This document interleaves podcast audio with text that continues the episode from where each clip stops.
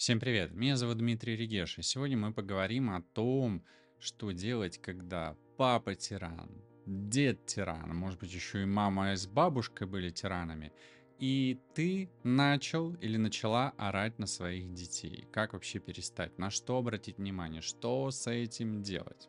Итак, поехали.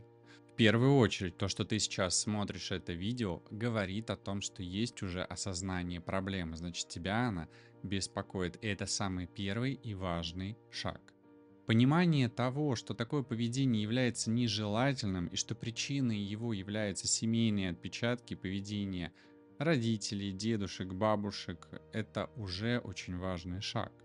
Вы можете найти много способов, как решить эту проблему, но самый главный и самый действенный – это работа с психологом. Работа с теми установками и теми привычками и теми научениями, которые вы получили от ваших родителей, дедушек, бабушек, для того, чтобы не повторять эту историю. Причем, заметьте, есть такая интересная особенность – когда наши родители нас не устраивали, и нам что-то не нравится в том, что делали наши родители, нам, взрослым, кажется, что сейчас мы это исправим, и сейчас мы своих детей воспитаем иначе. А по факту идет повторение сценария. Почему? Потому что до 14 лет, а по-хорошему вообще до 7 лет, все, что происходит в нашей семье, все, что говорят наши родители, все, что говорят наши близкие или те, кто заменяет нам наших маму и папу, это все пишется в наше бессознательное, в наш мозг и становится для нас законом. Поэтому если кто-то в возрасте до 6,5-7 лет нам говорил что-то, что мы должны, тиранил нас, заставлял нас что-то делать, то это все записано в наше подсознание и является для нас законом. Как бы нам это во взрослой жизни не нравилось, насколько бы это нас не устраивало, но мы так привыкли жить, мы, мы просто не знаем, как иначе для нашего подсознания, но это можно изменить. Вне зависимости от того, работаете вы сейчас психологом, психотерапевтом, или, может быть, психиатром, или семейным психологом, поиск триггеров – тех спусковых крючков, на которые вы начинаете тиранить вашего ребенка, является одним из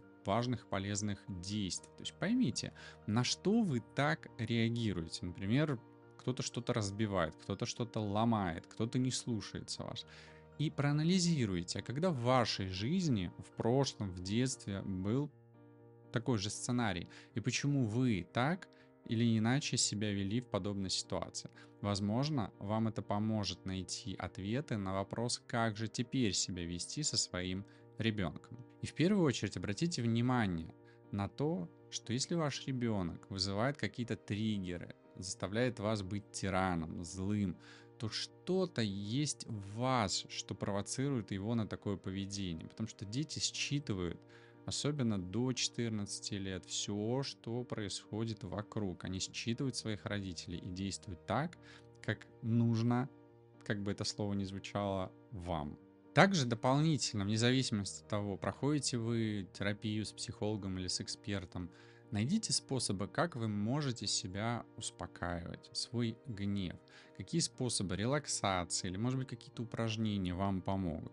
Может быть, вы делаете какую-то практику на расслаблении, например, научитесь расслабляться путем соединения каких-то пальцев рук во время этой практики. Сделайте это навыком. Я таким техникам учу. А, в терапии, работая с клиентами. И таким образом, если вы вдруг чувствуете, что возникает какой-то гнев, делайте какое-то действие, например, и раз вы себя останавливаете, вы переключаетесь, и вдруг расслабляетесь, вы перестаете кричать на своего ребенка. Очень хороший способ. Также, если ваш ребенок вызывает у вас раздражение и гнев, Обратите внимание на то, когда он это делает, и почему он это делает, и как он это делает. Возможно, вам стоит научиться игнорировать или просто наблюдать за тем, как он себя ведет, и, например, его слушать, если он делает это путем говорения какой-то информации несогласия с вами, просто выслушайте его. Может быть, задайте ему какие-то вопросы уточняющие для того, чтобы ребенок вам объяснил, почему он себя так ведет, что это вызывает у вас гнев.